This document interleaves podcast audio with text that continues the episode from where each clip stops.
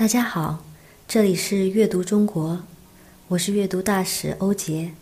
今天带给大家的诗是唐代诗人韦应物的《滁州西涧》。《滁州西涧》，唐·韦应物。独怜幽草涧边生，上有黄鹂深树鸣。春潮带雨晚来急，野渡无人舟自横。我最爱的是那涧边生长的悠悠野草。野草的上头，在茂密的树丛里，还停落着婉转啼唱的黄鹂。姗姗来迟的春雨绵绵，让潮水不断上涨。荒野的渡口空无一人，只有一只小船，悠闲地横在水面上。韦应物是唐代山水田园诗派诗人，他曾经做过苏州刺史，人称“韦苏州”。与人们印象中清贫的读书人不同，韦应物出身富贵，他们家是当地的名门望族，出了很多大官和文人。韦应物小时候是个典型的纨绔子弟，无法无天。谁见了都要躲得远远的。十五岁时，他就成了唐玄宗身边的红人，跟着皇帝处处游玩。安史之乱之后，韦应物丢了官职，才发现几年来不学无术，自己并没有什么本事。痛定思痛，他终于发奋读书，下决心脱胎换骨，从一个富贵无赖子弟。一变而为忠厚仁爱的才子。后来，韦应物又做过几任县令和刺史，曾经严惩不法军吏，又常感到无力拯救百姓而自愧，写下了许多千古名句，在文学史上奠定了自己无可争辩的地位。《滁州西涧》从题目看就知道，诗。是在滁州写的。滁州在今天的安徽省。唐德宗建中二年，也就是七八一年，韦应物在滁州担任刺史。这首诗应该就是在那个时候做的。他时常独步郊外，滁州西涧便是他常光顾的地方。作者喜欢西涧清幽的景色。一天。韦应物又到滁州城郊外的滁州西涧游览，写下的这首诗情浓郁的小诗。诗里写的虽然是平常的景物，但经诗人的渲染，却成了一幅意境幽深的有韵之画，还蕴含着诗人一种不在其位不得其用的无奈与忧伤情怀。也就是作者对自己怀才不遇的不平。这是一首写景的小诗，韦应物用他清新浪漫的语言，记录了暮春时节在滁州西涧赏景所见。诗名就是游览的地名。我们已经说过，滁州在安徽，滁州西涧就在滁州城西。俗名称上马河，如果用现在的话说，这首诗就叫《滁州城西上马河》。但是用古语讲述，是不是就很美呢？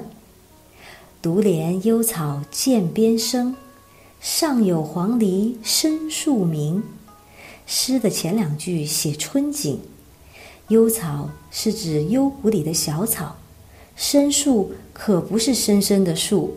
而是枝叶茂密的树，诗人唯独喜爱涧边生长的幽草，上头有黄莺在枝叶茂密处啼鸣。暮春之际，群芳已过，诗人闲行至涧，但见一片青草萋萋，幽草深树，透出意境的幽冷。与作者好静的性格相契，自然而然赢得了诗人的喜爱。首句写静，次句则写动，音啼婉转，在树丛深处间关滑动，似乎打破了刚才的沉寂和悠闲，也在诗人静逸的心田荡起更深一层涟漪。一个独爱，其实就表明了作者爱幽草而亲黄鹂。谁像作者一样？有这般闲适恬淡的心境呢？春潮带雨晚来急，野渡无人舟自横。接下来的这两句侧重写荒津野渡之景。春潮就是春天的潮汐，野渡是郊野的渡口，而横呢，形象地写出了小舟在渡口随意漂浮的样子。这两句是说，到傍晚时分，春潮上涨，春雨淅沥，溪涧水势立刻变得湍急。郊野渡口本来就荒凉冷漠，此时此刻越发难觅人踪，只有空舟随波纵横，春潮在河道流淌，雨自天空降落，而这两样事物之间用“带”字。好像雨是随着潮水而来，一个“急”字，既写出了潮汐的迅猛，也写出了雨势之大。结尾句用无人，说明渡口的野。同样是滁州西涧，后两句猛然变换了一种画风，两句诗所描绘的情境未免有些荒凉，但却并不悲凉。看一个“舟”字横的字。就把诗人的悠闲和自得体现出来了。韦应物作诗喜欢用自己的字，字可以解释为自在、自然，也有自我欣赏、自我怜爱的意思。停放在郊外渡口的小船，在韦应物心里激起了怎样的心绪呢？也许是舟无人可载，自己没有得到重用的无可奈何之忧伤。也可能是无人打扰的郊外，闲适恬淡的胸怀，这些我们已经无从追究，但这首诗的美，却留在了每个读者的心中。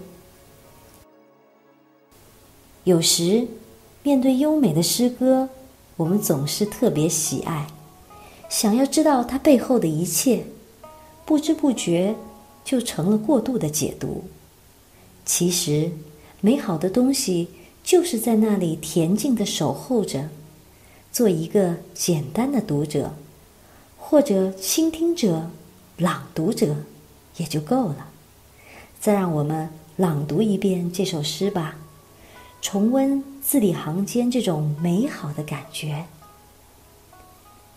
《滁州西涧》，唐·韦应物。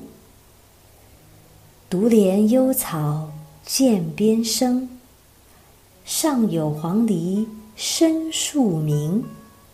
春潮带雨晚来急，野渡无人舟自横。这里是阅读中国，我是阅读大使欧杰，我们下期再见。